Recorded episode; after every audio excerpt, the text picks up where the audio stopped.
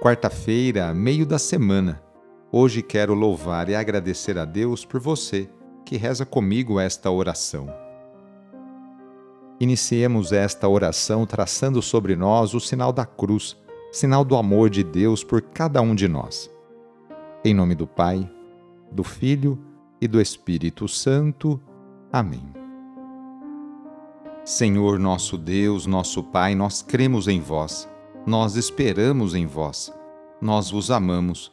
Nós vos agradecemos este dia e vos damos graças porque estamos com vida. Oferecemos este dia ao Senhor com todas as nossas alegrias e sofrimentos, com todos os nossos trabalhos e divertimentos. Guardai-nos do pecado e fazei de nós instrumentos de vossa paz e do vosso amor. Ajudai-nos a observar vossos santos mandamentos Amém. Nesta quarta-feira, dia 18 de janeiro, o trecho do Evangelho é escrito por Marcos, capítulo 3, versículos de 1 a 6. Anúncio do Evangelho de Jesus Cristo segundo Marcos. Naquele tempo, Jesus entrou de novo na sinagoga. Havia ali um homem com a mão seca. Alguns o observavam para ver se haveria de curar em dia de sábado para poderem acusá-lo. Jesus disse ao homem da mão seca: Levanta-te e fica aqui no meio. E perguntou-lhes: É permitido no sábado fazer o bem ou fazer o mal? Salvar uma vida ou deixá-la morrer? Mas eles nada disseram. Jesus então olhou ao seu redor, cheio de ira e tristeza, porque eram duros de coração, e disse ao homem: Estende a mão. Ele a estendeu, e a mão ficou curada. Ao saírem os fariseus com os partidários de Herodes, imediatamente tramaram contra Jesus, a maneira como haveriam de matá-lo. Palavra da Salvação.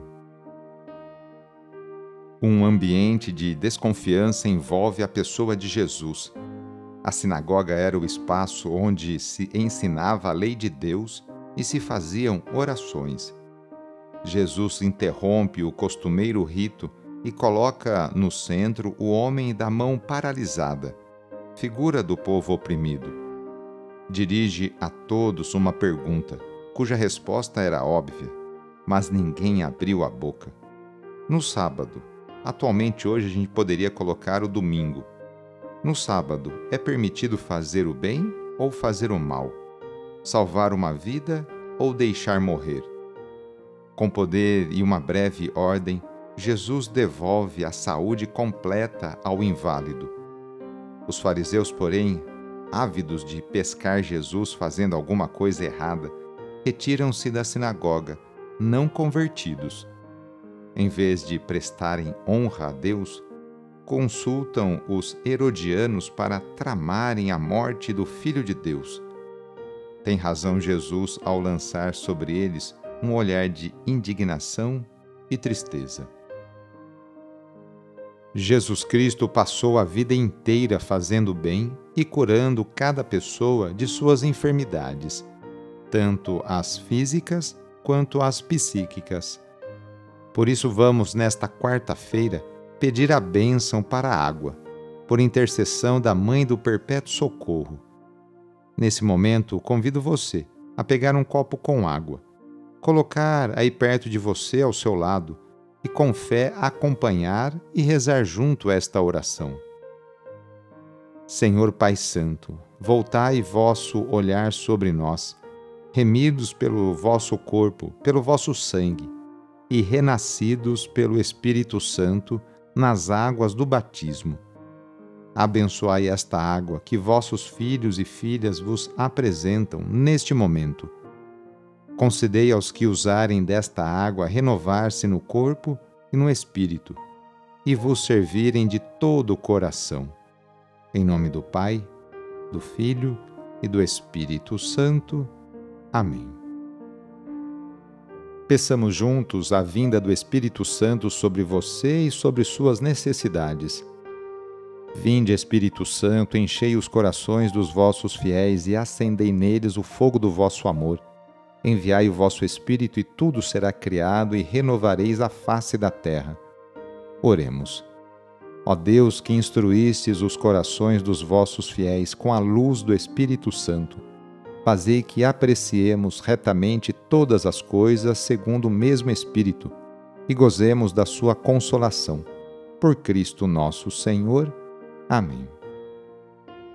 Pedindo a proteção de Deus para a sua vida e para a vida da sua família, invoquemos a sua bênção.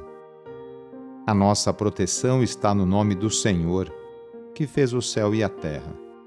O Senhor esteja convosco, Ele está no meio de nós. Pela intercessão de Santa Luzia, desça sobre você, sobre a sua família, sobre o seu trabalho e intenções, a bênção do Deus Todo-Poderoso, Pai, Filho e Espírito Santo. Amém. Foi muito bom rezar com você hoje. Se esta oração está te ajudando, eu fico muito contente. Então envie o link da oração para seus contatos, familiares, amigos, conhecidos. Eu sou o padre Edmilson Moraes, salesiano de Dom Bosco, e moro atualmente no Colégio Salesiano Santa Terezinha, em São Paulo. Que Deus continue abençoando você e sua família. Abraço e até mais!